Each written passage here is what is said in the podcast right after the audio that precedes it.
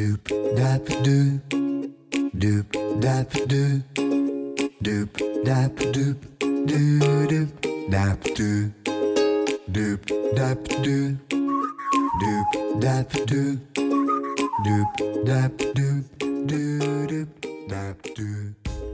大家好，欢迎您收听高年级不打烊。你有当过志工吗？今天啊，我很幸运。终于呢，访谈到一位呢，跟我同年同班哈，五年二班的同学，她是位女士，林燕萍。她自己的上半场人生啊，也很精彩。她在外商工作了很多年，也是在业务上、行销上有非常多的这种成就，她也曾经外派到新加坡去。不过呢，她自己啊，应该是我们访谈的过程当中啊，比较早退休的一位人物。他的第一次退休的时间啊，是在四十五岁。可是呢，过了几年之后，他又重回到职场上。到了五十岁哈，他才真正的进入了退休的人生，一直到了现在。而且呢，他很早年开始，在上半场的时候就担任各种不同的职工。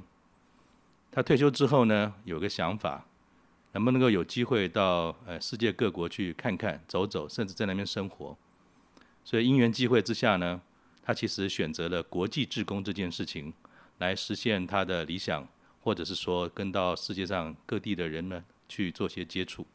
那这也是我们这一集呢，想要从他身上多了解一个退休的人士怎么样在国际志工这个领域呢的这种探险，甚至些挑战。那如果大家有兴趣，要怎么样做呢？好，就让我们来欢迎今天的呃我的同班同学。林燕萍，燕萍你好。你好，大家好。嘿，呃，燕萍，你第一次退休啊，四十五岁，而且据说是斩钉截铁说，我就是要退休，蛮早的。为什么你有这样的人生的规划呢？哦，哎，我不知道你第一题就要开这个，就是就就要呃讲到这个部分。好，我那时候，好，我那时候呃，就是我这样说好了。我嗯，离婚的时候，小呃大儿子六岁，小孩子三，就我女儿三岁。嗯，那离婚之后不久，就发现自己有那个子宫颈癌。嗯，在那个年代呢，其实子宫颈癌、原位癌现在的定义不算癌症。嗯，但是我遇到的那位医生，他跟我讲，这非常危险，绝对不能等，你必须要马上开刀把子宫移除。那我那时候大概傻傻听他这么讲，我就去请假，然后就准备要开刀了。然后我的同学呢，知道这个事，他就跟我讲说：“你不可以，就就就这么就做了。”他说他帮我安排了荣总的一位老医师嘛，就是啊资历很老的一个医师帮我看。然后我我记得很清楚，那个医生讲的话非常非常有趣。他看到他跟我讲说：“他说你不用开刀，嗯，啊，他说我跟你这么说。”是因为你是高知识分子，他说你不用开刀，你回去呢，吃吃好睡好，心情好，以后每三个月回来复诊一次，就再检查一次。是，好，那我就我就照做了，反正就不用开刀了嘛。嗯，好，但是坦白讲，我那时候我觉得人压力大或者心情不好的时候，免疫力是很差的。我那时候大概。感冒很容易都拖半年，就是你快好了又突然变严重，所以我自己觉得，我那时候自己觉得我大概活不过五十岁。那对，虽然事业真的有还不错的发展哈，但是呢，心里有很大一块阴影，就是有很大的遗憾，就是我跟小孩嗯没有，就是不管是相处的直货量，其实都很不好，都不不够。嗯。那其实心里会有一种一种想望，当然也是因为那样的关系，就会觉得很想要弥补自己跟我的孩子。嗯哼。那这种渴望，我那时候的想法就是：好，假如我活不到五十岁的话，其实算上那个钱是够用的。嗯。好，那我记得我那时候是从新加坡外派，大概待了三年多。嗯呃，那时候主要是负责东南亚市场，然后我们公司有一次重组之后呢，我回来负责台湾跟香港。嗯好，然后我我刚我们刚刚私底下聊的时候，我跟你提过说，那个年代开始很流行，就一个公司三两年就重整、重并、重组啊。那他在重组的那个方式，说实在的，我也很不看好，也不满意。嗯，然后我刚刚讲了，我觉得我算一算那个时间，而且我心里有那种渴望，在那个时候呢，我觉得可以了，够了。好，其实我在新加坡的时候已经有原来的老东家有一个很就是很高的职位要提供给我，可是我自己想想，我都觉得我那时候大概已经很边缘，大概有一点要崩溃了。我就想说，大概我也不行。嗯，所以后来有这个机缘呢，我就我对就是毅然决然，我觉得我就我就把它辞了，好，就辞了。我事后回顾这件事情，我真的觉得很值得。嗯哼，因为我有去追上孩子的童年，嗯哼，啊，有有追到一段尾巴，嗯、然后我辞职以后，我就带着孩子，大概我每年国内国外都玩了好几趟，然后、嗯、玩得很开心啊。对，然后就后来就发觉说，哎，钱花的蛮快的，然后我也没那么快，有得有失了，有得有失了，对。后来那个呃，就是有猎人头公司他们来找，就是有提供，就是有有这样一个呃职位。那谈过以后，我觉得也可以啊，所以我又回去再做了三年多吧。嗯哼，对。那在这其中呢，又有一两次还不错的机会，我大概买了一两个房地产，然后那那个年代其实获利是真的还不错。嗯，所以再过三年多，我又算了一下。这次更务实的算了一下，就觉得说够的啊，因为我自己没有不良嗜好，也没有什么那种，有些女生喜欢买名牌啊这些，我自己觉得我可以简单过生活的，那是够的啊。那而且我常常看到有些人，或者是有人在问我说：“哎，退休以后日子怎么过？”嗯，那有时候我们看到我们这个年代有很多人他。背了那个责任跟负担，嗯，就是一直做一直做，等到有一天他退休的时候，你看他状态不太好，嗯哼，对，吃不出滋味，然后看不清楚，然后走也走不太动，嗯，我我觉得我不要这样过生活，嗯哼，所以到后面那个阶段，我对我又辞了，好，那辞了以后呢，我又跟小孩又过了一段很快乐的时光，嗯，那我那时候其实也已经开始，就是那时候会比较认真，就是想。所以我，我我刚刚讲说，其我不是突然想要去国外啊，嗯、但是关于做志工这件事情哈，我我们是有一些因缘在。就我有个姐姐，她是因为她一种宗教和道德的那种信念，所以她一直长期在做志工。嗯、那她那时候就已经有在国合会那边做。嗯、然后我有时候就顺口跟她讲说：“哎，我好羡慕你啊，你可以到国外当志工啊。嗯”那她就说你也可以啊，我说哎，可是他们，我说我我就是我不是这个领域的啊。嗯。那他后来又跟我讲了很多次，他说可以的，他说嗯、呃，他们有一些不是一定要这些领域的。嗯。那后来呃，我就有看了一下他们的这个招生简章，嗯。我就对就去就去啊、呃，怎么讲应征吧。那他们这个报名啊，是需要甄试考试吗？嗯、才能够有机会进入呢？嗯，先让我来介绍一下国合会。好，好，太棒了。国合会的全名是国际合作发展基金会，是啊，它的总部设在台北，包含有一百一十位的职员跟外派的有一百五十一位专业的人员，嗯、他们到呃我们的就是到各国去实地。去呃执行那些合作发展任务哈，那国合会它是以协助友好或者是开发中的国家的经济社会人力资源的发展，增进和他们的经济关系啊为任务，提供了一些遭到天灾或者国际难民人道协助为为己任。那国合会的这个做法呢？它是有提供各种援助发展，透过投资、融资、技术合作、人道援助和国际教育训练等等方式执行。好，那嗯，我们讲到志工的这个部分呢，大家可以到国合会海外志工入口网啊去看一下，他们每一年在一月和六月，哈，总共有两个梯次会有呃招生的资讯出来。好，我我再说一次讲，就是国合会海外志工入口网。那这上面就会有报名简章。那这里头会要求什么资格呢？第一个就是呃，你要准备自己的中英文的履历和自传，嗯哼，好，然后提供你的一些基本的，比如说身份证、护照的这些电子档，嗯，然后还有你的最高学历证明的电子档，然后还有你的语言检定成绩单。它的语言的外语的要求，英文大概它有很多呃不同的那个检定的单位可以让你选。嗯，那我呃选一个，就可能大家一般比较知道的，就是传统的多益的话，嗯，它的那个听力和呃听读大概就是五百五以上，嗯哼，好，那这个详细的可以去看网网站哈。嗯、最主要我要提的是哈，这个部分他们主要在海外志工哈需要的领域有教育、公共卫生、呃资通讯。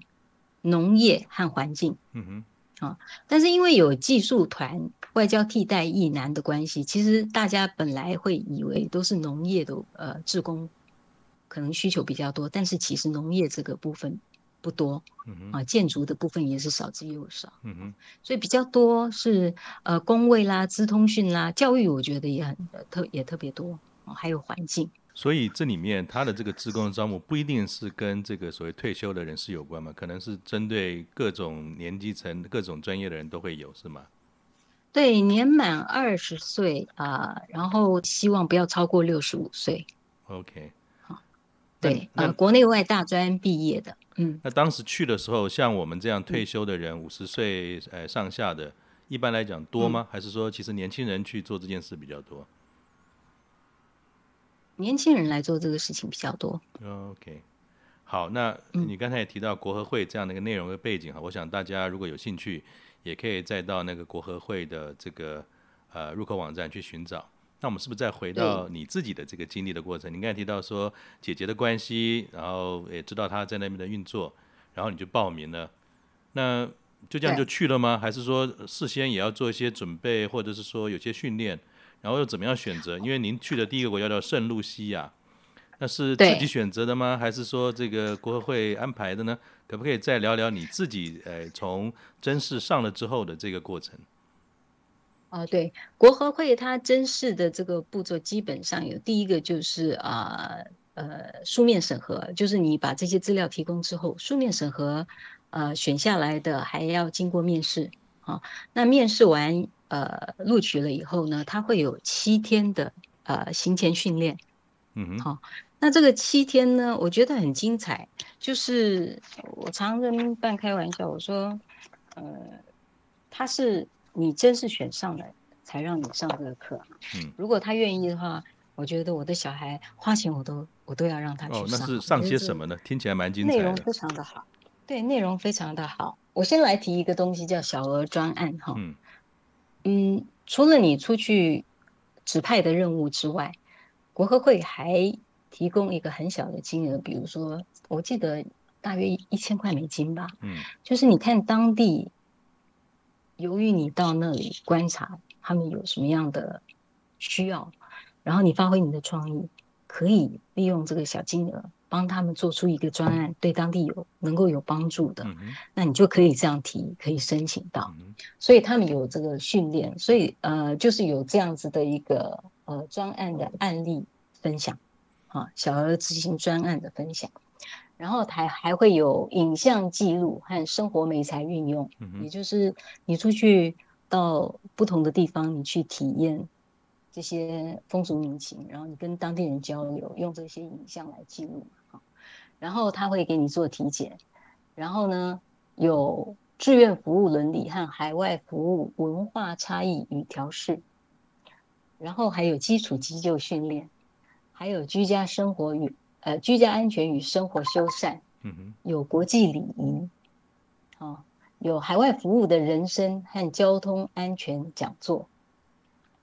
有海外服务志工派遣的规章，然后还有驻地服务的经验分享，他请前人来跟你分享经验，嗯、然后还有传染病认识与个人健康管理、简易烹饪观念与技巧，哦，如何与外国人分享台湾文化，还有海外服务身心调试、专案管理专题报告好，那就是刚刚那个哈，还有海外职工沟通技巧，嗯，冲突管理，差不多就是这些，是不是很精彩？所以基础面的东西其实是有一个蛮完整七天的课程，让大家有基本的认识哈。那对，我觉得国合会非常用心，呃、因为从我当初大概十几年，哎，是不是十年前啊，开始参加到现在，我发觉他们那个训练的内容一直在进步，一直在更新，所以是很用心的。嗯，那可是像我们一般人，可能都跟什么农业啦、工位或环保哈、啊、有些差距。像您本身也是在外商的体系里面是做业务跟行销的，那这样的落差哈、啊。第一个是在甄选的时候会不会哎会给给我好像哎不是这个领域的，对于去报名啊甄选上是不是有影响？另外一个是到了当地之后，那又怎么样能够虽然是有上课啊七天啊，可是到那边还是要进入状况啊。那那我不知道说学非所用或者是用非所学的这样的落差哈，具体面有没有什么太大的影响？尤其像我们已经五十几岁的人，我觉得嗯。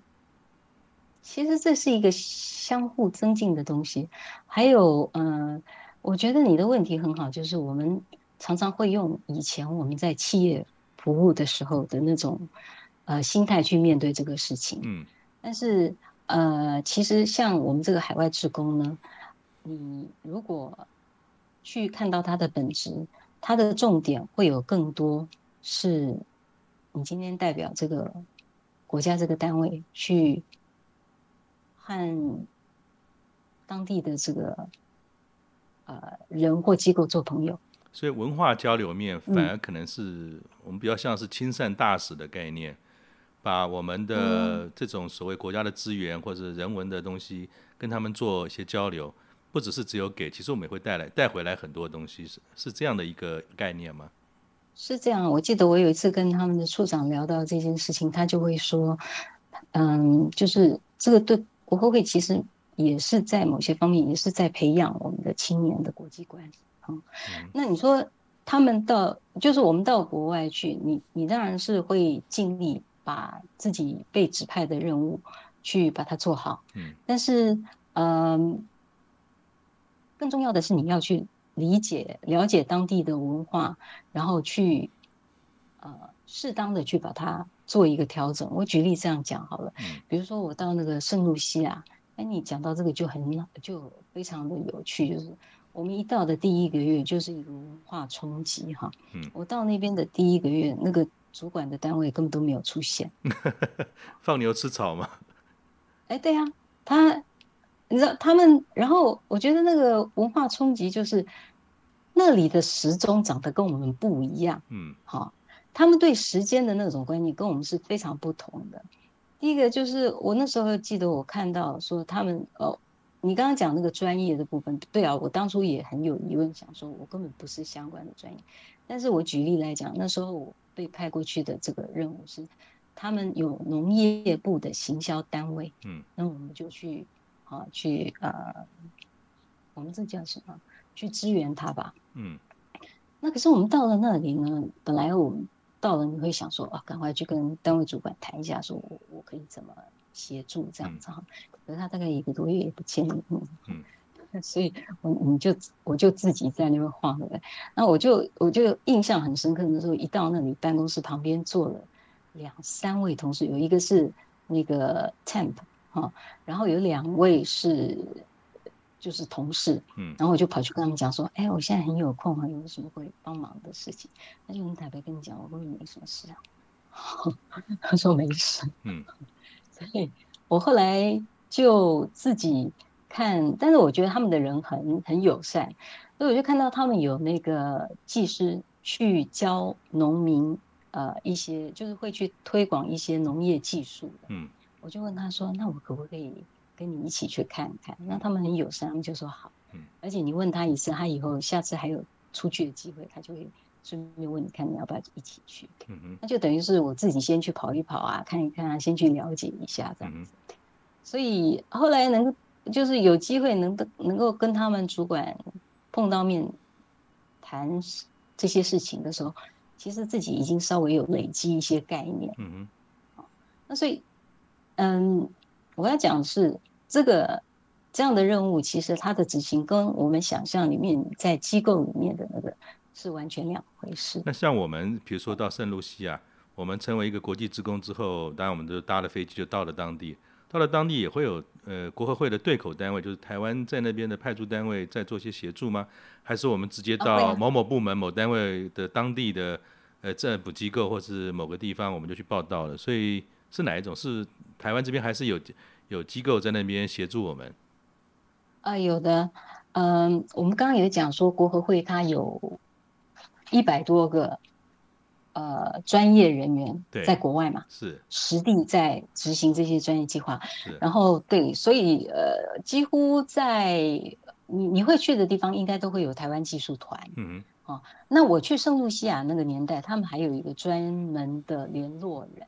那总之就是，嗯，他不是你想象的，就是你自己这样子，就是。完全是自己一个人这样跑，没有的。他们到那边都会有人来接你。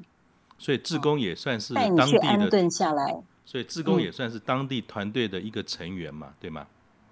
啊、呃，对。对那那志工通常扮演的角色跟其他这个团队里面，比如说技术团队好了，通常是怎么样分工，嗯、跟怎么样跟当地接轨呢？技术团他们本身都会有他们的一些专业计划。嗯。哦，那都是他们自己，原则上一定都是长期的。嗯。那简单讲，那个部分他们的。呃，背景肯定也是非常专业相关的，但是我们这个职工的这个部分呢，比如说我刚刚讲说，我们这种农业部，呃，行销单位，那我们去其实是我到那里是，呃，一开始是一张白纸啊，就会你你要咨询一下，看对方觉得你可以怎么样协助，嗯哼，好，那这个部分如果他也无所谓，那你就自己提呀。所所以也就是说，其实自工这件事情跟我们想象中很大的差异，它并不是一个已经设想好的某一种计划下的一个固定角色，而是到那边之后要因地制宜，融入当地之后，还要可能自己去发展可以做的事情。所以很有点像，就说，呃，我们以前都是做业务的嘛，就有点说想要到一个市场去重新开拓市场，你要把自己的能力跟想法销售出去。然后还要赢到当赢得当地人跟你这种互动的关系，所以还有一段暖身期，不是一到了那边东西一放就袖子一卷就就开工了，是吗？嗯，我觉得那种情况不多，但是主要是因为文化差异。大概我们去的国家里面有很多，他们的步调跟我们都是不一样的。嗯，那我刚刚讲我的那个经验，可能也比较特别吧。他们的这种业务单位，他是这个样子。嗯，但是我我也看到说有过其，就是有其他的那个职工，比如说他们是配合学校的，那可能他们就比较快会就绪，因为他一开始你知道学校就已经有一个时辰嘛，是什么时候要开学等等哈。嗯，那。但是分工的部分也会，其实会有，的确是会有一些是有模糊地带的。那你你要去跟人家沟通，要去协调出来。那像以你自己的经验，在那个圣露西亚，嗯，你去的时候会有其他的这些台湾区的志工一起工作吗？还是说，其实到了那边，或许还有更多其他国家的志工，就是自工加上自工，这种比较像一种所谓无政府状态下的运作模式，跟我想象中不太一样。你刚刚讲的都有哎、欸，圣露西亚那个地方，我们国合会在那边呃有的这个专案，但在当时呃不光有其他的职工，因为我们那时候有工位，我记得工位职工就有两位，嗯，资讯职工职工就有一位，还有一个环境职工，啊、呃，还有一位是图书馆，我不知道归哪一类，可能是算教育吧，嗯、所以蛮多个志工的，而且在圣露西亚，因为它国家不大，嗯、然后。我们在那里，国合会它还有技术团，也就是那些就是他们真正专业的，然后有很清楚任务的，哈，计划的这一团，然后还有我们的使馆。我记得这个三方面，那时候大家都很亲密的，就是你比如说过节会相邀一起过，嗯，那放假会相邀一起去他们的可能爬山啊什么的，就这些活动会一起。那我在那边。呃的经验，我们也会遇到哈，附近就有的，我会遇到的，我们而且后来有认识也有合作的，是那个日本志工，嗯哼，啊，所以，呃，从某些方面来讲，你出去本来就是在跟别人交流，所以也有别国家的志工，那当然就是很好的机会，就大家就多多交流这样子。那那您在过去有三次这个经验，从二零一三最早开始在圣露西亚哈，后来一五年到尼加拉瓜，一八年到洪都拉斯，在这个这么多的这种经历当中啊，有没有什么有趣跟遇到的这个挑战啊，可以跟我们分享一下吗？我到洪都拉斯那个是蛮有趣的，嗯，我记得我那个呃飞机到的那一天是星期五，嗯，然后呃我们配合的单位那次是哎我真的就像你说的可能有点广大哈，那次我去完全没有同行的人，而且当地没有我们任何其他的单位，哇，好，使馆在首都离我那里大概两三个小时的车程。嗯，哦，那他们没事也不会到那里去。嗯哼，然后我也没想到会这么有趣，因为我其实我们去以前呢，啊、这个合作单位哈，那次也很特别，因为我们是是跟另外一个也是 NGO 的一个很大的一个团体叫 Care，嗯，啊，跟他们合作的。那我去那边是做那个专案评估，嗯，我到了那边呢，他们 Care 的人有来接我，然后之前他们有把帮我租的那个公寓。的照片给我看，嗯，那反正我觉得当志工你有什么好挑的？看起来 OK 啊，就是有厕所、有房间嘛，有床，那就 OK。可是，一到那里发就觉得说他的他连瓦斯炉都没有。那对，那但是还好，我那时候有跟他讲了一下，我说这个我有需要，然后他有去跟房东协调是有了，但所有其他东西都没有，没碗没盆哈，什么都没有。嗯，好处是他帮我找的那个公寓楼下。外面一整条街就是那个传统市场，啊，可是说真的，我那时候西语还很破，我在几乎我觉得一个就是一个完整的句子都讲不出来的。嗯嗯。然后他们我就讲说，其实呃，我们的生活步调跟时间感是不一样的。对。那他们那时候其实礼拜五下午。他根本就已经准备要下班了，嗯，然后在他的认知里头呢，把我送到那儿，他就要回家去，嗯、他们就要下班了，然后各自就要下班。嗯、那可是我那时候其实就是你知道，就是进到那里，然后发觉说，哎，这下面龙博嘛，哈，嗯，啊，但是人家就是那个时间，他就是要回去，他就回去了嘛。结果我就自己下去，去对面的市场去买碗，就是买盘，去张罗。我这个周末要吃的东西，因为他们那里，其实我去以前在 Google 上面已经 Google 到那个小镇哈，那个专案我们是在帮人家做一个专案评估，那个专案是一个所谓的干燥走廊，就是洪都拉斯最穷困、最困难的一个地方，嗯、因为天候太干燥，然后在那边都是比较低收入的啊、呃、一个一个区域啊，那在气候变变化这么大的情况底下，他们去承受的那个承受性其实是更脆弱。嗯、那这个专案是在帮他们增加韧度，就是能够应对这样子的气候变化的这个打击。嗯、那所以说实在，就是简单讲，就是穷乡僻壤了哈。镇上也没几个餐厅，嗯、我到那里去，所以就意思就是说我一到我就要去张罗自己的生活用品跟。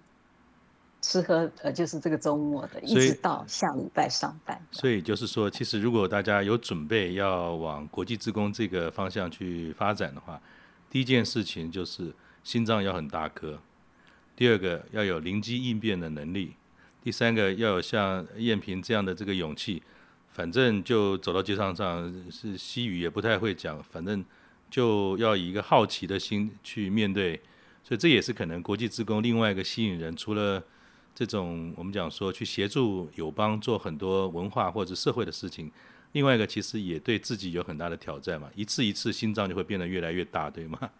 对呀、啊，可是我觉得这对，呃，我回想起来，其实很多事情就看你用，我我觉得应该是这样讲，就你用开放的心态来看很多事情哈，它是到底是恐怖呢，还是有趣呢？嗯，哦。那基本上那个地方是也还算安全，嗯，那你跟人家语言不通嘛，其实比手画脚，哎，也把东西都弄出来的时候，其实应该心里是很有成就感的哈。对。然后我在就是我在讲，就是其实，在这种地方，常常人都反而特别友善。对，好，那。虽然是小小镇，但我在街上走很容易迷。我从来都是超级大迷路王哈。嗯、那我迷路的时候，他们就是我觉得很可爱，他就是看你那一副很茫然的样子。嗯、我记得有一次就有个小帅哥，大概十几岁而已。那我，我又想说，我西语这么破，我可能要问问人家，人家讲了，我也就是鼻子也不会清楚，我就自己在那边想办法。然后他就自己主动就过来跟我讲说，你要去哪里？然后我就笑笑说，我说可是我。我说我西语不太好，哦，没关系，你跟我讲你要去哪里嘛，你说嘛，我帮你弄。后来对，后来总之就是他还是帮我找了路，然后我就还是走回去，走到我的那个公寓。所以我觉得其实这些经验都是医生很难得的。我有，其实我今天想要分享国和会哈，嗯，呃，我这个例子是比较特别的，那的确。也如你所说，因为我是第三次跟国合会配合了，我觉得他们可能也知道我就是比较怎么讲，呃，比较心脏比较大颗的人吧，啊，所以他们也当然我自己也会有一点犹豫了，因为我觉得我西语真的太破了，嗯，那他们会跟我讲说啊，没关系，没关系，那但是我觉得就是嗯，这也是一个真的很有趣的。体验在这个就是大部分的时呃这个任务里头，像我去尼加拉瓜或之前去圣露西亚，我我必须要讲哈，除了这个任务之外，其实大部分国合会都会帮你啊、呃、安排的非常的周到的。你到一个地方就会他们就会来接你，而且很多时候是使馆协助的，所以你通关也会很顺利。那比如说我去圣露西亚的时候，呃，原则上住的他们都已经帮你安排好。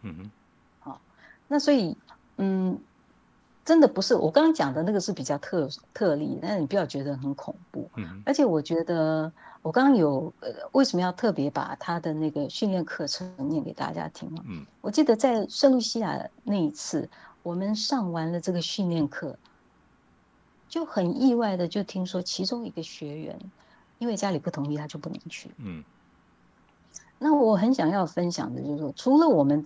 这些熟龄的退休人士之外，如果你的小孩想要去，我甚至觉得大家应该鼓励，就是我我我很建议大家可以鼓励你的小孩去。嗯哼。那我觉得我们亚洲的文化里面，我们因为希望小孩成龙成凤，可是你又是老是把他夹在你的翅膀里。嗯。我们是那种很不喜欢冒险。嗯。就小孩子稍微跑远一点，你会觉得担心，就是要不要跑那么远，对不对？不要冒。我们宁可它是温室里长得漂亮的花朵，我们很害怕它抱到野外，哎，会不会风吹雨打长不大？对，对。但是其实我就是因为有这么多次的这个跟国合会接触的经验，我自己都很很鼓励我的小孩，呃，来来就是来国合会做志工。那当然。孩子大了，你要尊重他的意见。他当时他们没有这个想法，或者还没有准备好。嗯，那我就好欣赏，因为我去圣露西亚的时候，我说在那里不但有志工团，还有那个那时候还有那个替代役男，嗯，哦，然后还有技术团，然后我们跟呃那那时候的使馆那边大使也非常友善，所以互动很频繁。那我觉得在那一次的经验，在圣露亚的圣露西亚那次的经验，让我对我们就是你知道，我们很多呃这个年纪的年轻人呃的的老人家，常常会有一些人听他们那边啊，现在年轻人啊怎么样啊，什么什么对什么草莓啊什么的。可是我觉得那一次就让我完全开眼了，我就看到那些觉得好优秀的，就是不管是替代役男或者是志工，真的他们都。非常的优秀，而且我觉得我得到很多启发的。嗯哼，哦，我们是很不，我们很多事情以前都是你都是要计划好，很安全、很紧密、很紧凑的这样一步一步。然后我记得我们那时候是有有假期，大概一年的这个长期职工，他有两呃两周的，就是十十四个工作天的假日。嗯，我记得我们其中有一位很聪明的一个。男孩子啊，那个志工啊，他自己安排去古巴玩，他是无菜单的。嗯，然后他们那些志工很好玩，这些年轻人他们自己出去玩哈，他们连那个签证，都是自己跑去办的。嗯，好，我说的无菜单的玩法，你知道那个意思吗？他就只买了机票来回，他只买了机票来回，他到那里想去哪里，嗯、他再来看着办。就是、嗯、哦，他想搭火车他就搭火车。嗯、所以你知道，就是我们这个年纪了还这么娇滴滴嘛哈，还会怕这怕那。嗯、然后我就觉得说，哎，他们好棒哦。然后我都觉得，哎，我们以前想都没有想过自己可以哈。所以到后来，我就跟。在巴拿马的一个女孩子志工约了，嗯、然后我们两个人就去假期就去墨西哥跟古巴。嗯，那次我就自己跑到圣露西亚的那个墨西哥使馆，自己去办签证。嗯，你看这种小小的一一件事，对不对？嗯、可是我真的觉得我那时候办完就很有成就感，有一点小对，而且你会有信心，就是下次。而且以前我带小孩出去玩，我们都是吃好住好。对对，啊对。没有任何一点风险。然后我也是从那时候开始，我会去那种那个叫什么啊，B&B 吗？嗯，啊不对，背包客的那种旅馆。嗯，我在尼加拉瓜还住过那种一天七块钱美金的。嗯，哦，那种旅馆。所以而且还去坐那个野鸡巴士。嗯，哦，那我觉得那种那种经验都很好玩，很特别啊。也就是说，从这个过程，其实不论是在外面遇到的这些年轻人，嗯、或者你自己走过这么一遭，你越来越接地气了。我们不再是从橱窗里看世界，而是真的在一个走在地上跟他们在一起，当地人怎么过，我们就怎么过，而不是说从远远的地方看他们。这可能也是从国合会的这个经历当中给你很大的收获，是吗？对，你说的真好，而且我觉得我那时候常常都在想说，如果我自己的小孩也去走这样一遭，我觉得那有多棒，对不对？嗯、他会会开拓他的视野，而且会给他，我觉得会增强他的韧度吧，对吧？嗯、生命力的强度会很强。嗯哼。然后，对啊，然后我觉得就是他的见识会不一样。那我很好奇啊，海外志工、嗯。他有薪水吗？呃，薪水是没有，但是国合会会安排机票哦、嗯，然后住宿，嗯，然后他会有一个小小的生活津贴，应该是就是以当地的物价指数来，他会来抓一个数字，那是就是够你基本的吃和交通，嗯，啊，所以他应该不算薪水，他这个他是有去参考，比如说像 Peace Corps 那样子的。嗯就是类似的这种 NGO 的组织，呃呃做的这样子的一个配套，所以事实上它是一个生活津贴的概念。对，嗯，你不会赚钱的啦，也不会存钱的啦。应该赚钱就不会跑那么远，还要还要接地气，这个可能有点虐待自己的期待。不是那个意思，对对对，就是哎。好，那像你这样哈，哎。自己本身早年也跟很多这个国外的这些工作啦，哈，也驻外过，好像你有一些先天的优势，所以其实你对国际、对语文这件事情已经具备了。但是如果今天，嗯，我不具备这样的条件，又很想跟你一样去做这件事，你有没有觉得说我应该做些哪些的事先准备啊？呃，再去走这件事比较好吗？你有没有什么建议给这样的一个朋友呢？嗯。如果我想有有几种选择，你如果想要做海外志工的话，嗯，那在国合会的他的这个呃怎么讲，在需求里头，呃，语言能力是真的是，呃，他们虽然没有说你你不需要很高的语言，我刚刚已经呃给了一个参考嘛，啊，大约大约，我觉得他应该是中等中等以上就可以的，所以这个部分你就是要花功夫去呃。去怎么讲？去培养这个能力，还是有些准备，基本的门槛。对，那他们也有一个嗯，怎么讲？也有一个替换的方式。我记得如果没有考那些呃，就是语言检定的话，也可以参加他们的口试。他们到时候会有口试，那有到他们的要求是有到他们口试的七十分以上。哦，所以还是有替代方案就是了。是，我觉得国合会它本身其实它要求的是一个整体的素质嘛，它的要求其实我觉得是很高的，并不是很随便的，但是他要求的是一个整体的素质，不是很僵化的。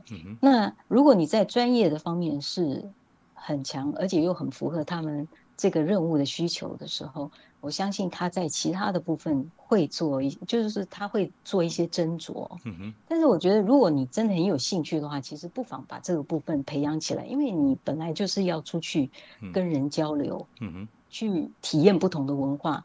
可是如果你到了那里，你真的完全不能够呃讲当地的话，嗯，是真的会有一点怎么讲啊？就呃就失去了你想要的那个目的了。嗯哼，对吧？那。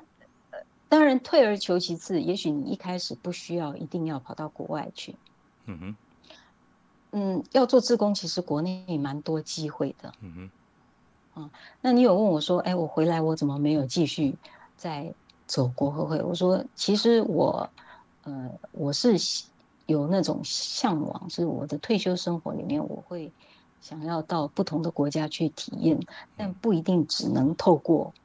呃，国合会，嗯哼，好、哦，那也许我我说我自己出去教中文，也是一种跟人家呃这个交流的平台嘛。嗯、那我们在台湾有，我想介绍一个叫做新著名家庭成长协会。嗯哼，呃，大家知道我们台湾有蛮多新住民，对，这几年非常多。嗯，是有一些就是他们新住民，不管就是大部分是妈妈啦。嗯，如果说有遇到一些状况的时候。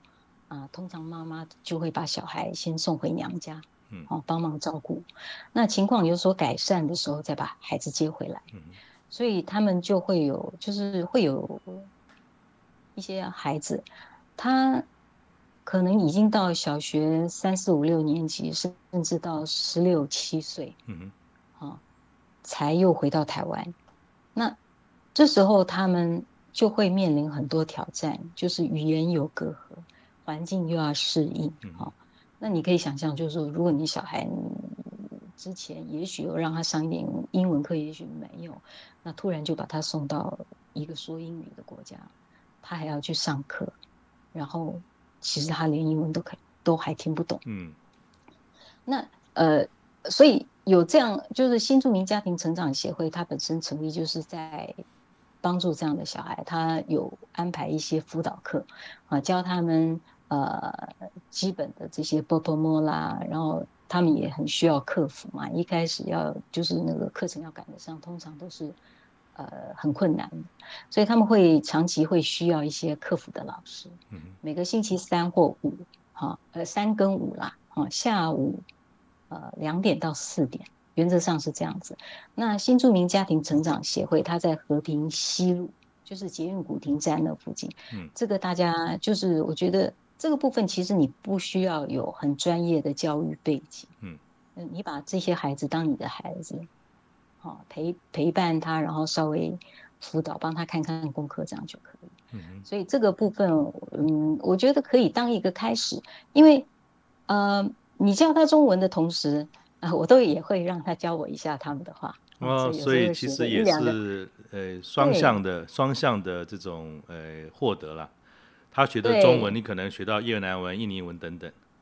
没错，然后也让他跟我聊聊他的家呃的不能算家乡，他现在的家乡要算台湾，但是就是比如说他从越南过来的时候，嗯、就让他跟我介绍一下越南呐、啊，哈，聊聊越南啊，或者聊聊看他从哪里来。哎，你这样做法蛮好，我现在懂了。其实，嗯嗯、呃，一个是好像我们帮助的这些孩子跟家庭在台湾社会跟语言的接轨。其实我如果有一天，就像你讲，你还是要走出去。遨游四海，如果有一天时机成熟，说不定下一个出发点，下下一个这个目的地就是这几个国家喽。对，呃，没有错，没有错。那还有一另外一个层面，我觉得这个是很有，就是还蛮重要的。你知道，我们现在新的这一代，他们有很多其实不一定会结婚，也不一定生小孩。好，那所以这些新住民的孩子也是我们的孩子嘛，他是我们将来这个新一代里面，其实也是。不可以忽略的，好一部分。嗯、那呃，能够帮助他们呃成长发展的好，其实也就是在帮助我们自己的社会。他们其实是有，我觉得他们重重要性，可能有时候我们会忽略到。对，因为其实他们在台湾的社会已经也占有一定的人口的比例了。嗯，对，就是这个意思。对。那你回来的这几年哈，二零一八年以后。嗯，当然投入在新住民家庭成长协会也花了不少时间。我据我所了解，您是我们这个一零四高年级课程的重度使用者，然后过去这几年呢，好像也累积了将近有一百五十堂的这个时数了，我真的非常佩服。所以看起来您本身对于学习啊，我刚才也知道说，我把一百五五十堂课已经够厉害，你还说啊，这只这只是在一零四高年级的这个课，还有社大的课，所以你可不可以分享一下你在回到台湾之后你的退休生活？具体是怎么样规划的？这么多才多姿，可以跟大家分享吗？嗯，我我我讲第二次退休之后哈，是心态上面，因为我呃我孩子也大了，嗯哈，这个阶段呢，像我后来陆续儿子有交了女朋友，女儿交了男朋友，好，那你。慢慢你就真的是我，我觉得那个是有有有有有一点点小过程，你要调试那个心理。你本来好高兴，终于跟他们很亲密、很快乐哈，但是他又大了，然后他又开始有他的生活了。是。那可是我觉得那也很好，就是本质上你只要看到他快乐，其实我就快乐。那我我觉得很简单的的道理就是，我们把自己也安排好。因为我记得有一阵子我不太快乐的时候，其实孩子也会不快乐，他也会感觉到。那我们呃有一个老生常谈，就是哦说我们把自己照顾好，就是孩子的福气嘛，对不对？那我我本来其实就是我本来就是兴趣很多元的，可能是人的一种直觉吧，哈、个性呃是其实从小是比较敏感的，哈、比较多愁善感的。那音乐、艺术、文学。大自然，它都是很有疗愈效果，那所以就很直觉的就会很喜欢，然后就会一直去亲近这些。我以前在工作的时候，每年新年我几乎都是休假，我都是排去爬台湾的那些大山。好，那我很喜欢爬山，然后我以前也很喜欢游泳，大概也很喜欢踏青，这些是我本来就很喜欢的。那到了这个阶段，他们都有他们自己的生活了。那我觉得我就想通的时候，我就我觉得你就自由啦，就很自在的就，我觉得我有有一个心态，就是我们小时候其实没有什么选择，然后你那时候你的动力是责任，可能是负担，是那些。那这时候这些都没有的时候，我觉得那就是放开，你喜欢我喜欢什么我就去体验什么。那一零四最棒的那个就是那课开好多嘛，对不对？各种都有。那我觉得，哎，我都喜欢呢、而且说真的，我是有点过动的哈。那尤其是每次去踏青之后，心情就很好。你知道最近那个因为疫情的关系，前一阵子这样关在家里，我觉得是关久了哈，就可以体验到说，你真的都不动，其实是很不健康的，心理生理都不好。就是心态上会有一点厌世，啊，干什么就活着干什么，好无聊。然后那个生理上面就是，哎，动起来的时候就会觉得那个关节好像都有点卡卡的哈。我以前觉得真的觉得自己很轻盈哈，就是走起路来，别人说走哪个行程会什么腰酸背痛、肌肉酸痛，我都不会，我从来都不会哈。但是那个时候关久了，真的会有那种感觉。所以其实跟一零四的，就是跟。你的听众朋友，就是跟我们的这这些高年级的朋友分享，真的人就是要动，越动越健康，但越不动就越越越不健康。我那时候关久了，会觉得自己很像那个变形虫的，就是一坨嘛，歪来歪去这样子，然后就会越来越无精打采这样哈，吃完三餐就照三餐一直昏睡。可是我后来觉得这样不行哈。疫情紧张的时候，我后来就是可以开放出去走的时候，我早上戴了口罩，大概五六点起来，就走两站捷运站去大安公园，绕了两圈，啊，也不搭公交，然后也不停留，也不会去做公园，然后也不去上厕所，就反正绕两圈之后回到家，就是变很热之前就已经回到家了。那一来就把作息哎也调整的就。比较健康一点，因为之前真的已经没有日没有夜，你看你整天关在家里就是这样子。然后真的开始动了以后，心情也会比较开朗，比较健康。那对啊，这个是我想要分享的，因为像你刚刚讲，有的人可能他退休以后真的就摊平了哈。嗯。那久了真的，我觉得那是一个就是两种对照的循环嘛。嗯。要动。真的要动。所以其实从呃燕萍呃这样的一个说法，其实你都是一步一脚印的，嗯、看起来是很随性，其实都有些轨迹可循。你做志工其实很早就开始，然后经过了国合会的这个经历，怎么样的接地气，这个也有一定的经验，然后回到台湾还持续在新住民这边发展，除了协助他们，其实也是在为自己的未来可能在铺路。那最后我想，可不可以请你哈？像你这样这种过动型的、停不下来的这种下半场人生啊，有没有什么自己的心得啊，可以跟我们大家分享的？有啊，呃，我刚刚就是，其实我跟当初制作人联络我的时候，我就有跟他讲，哦，我今天又再讲了一次，我说，其实一零四我跑了那么，就是有参加了那么多课程，我觉得一零四从学生到老师啊。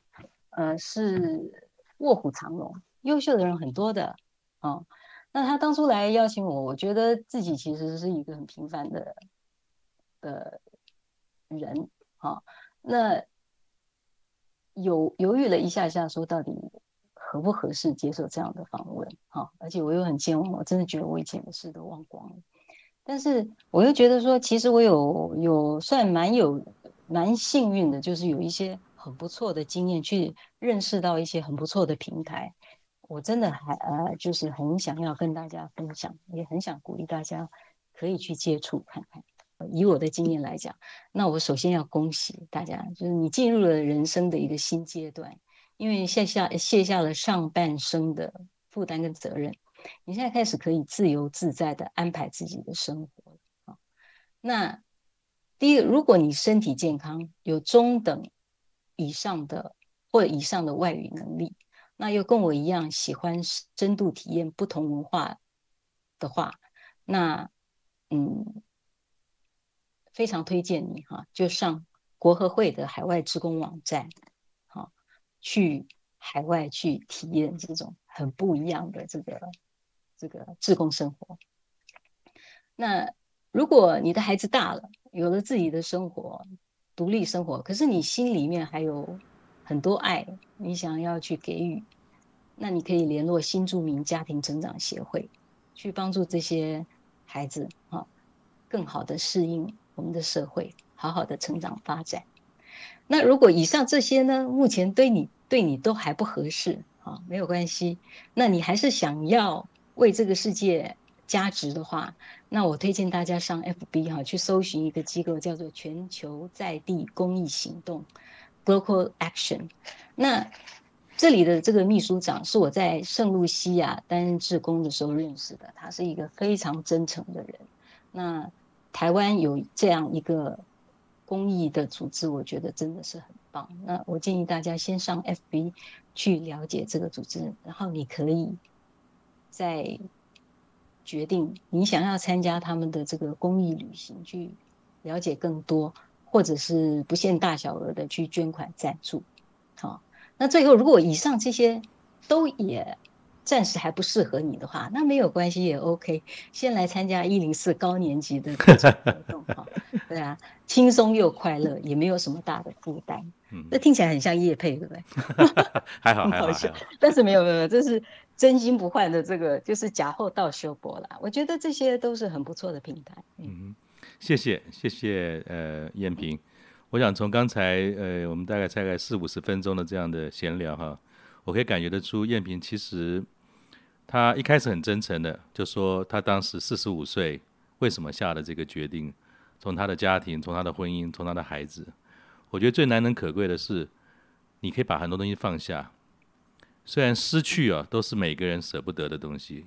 我们的失去很多过去，有过去很多的美好，各式各样，包含有很多的这种不幸、痛苦、挫折。虽然你刚才很客气啊，我们从头到尾这一集是最多的一次，我们的来宾说对不起，我忘记东西。可是我也可以知道，我知道燕平他很用心，他在镜头的另外一端哈，他把所有东西都整理好了。看小抄。所以就是说。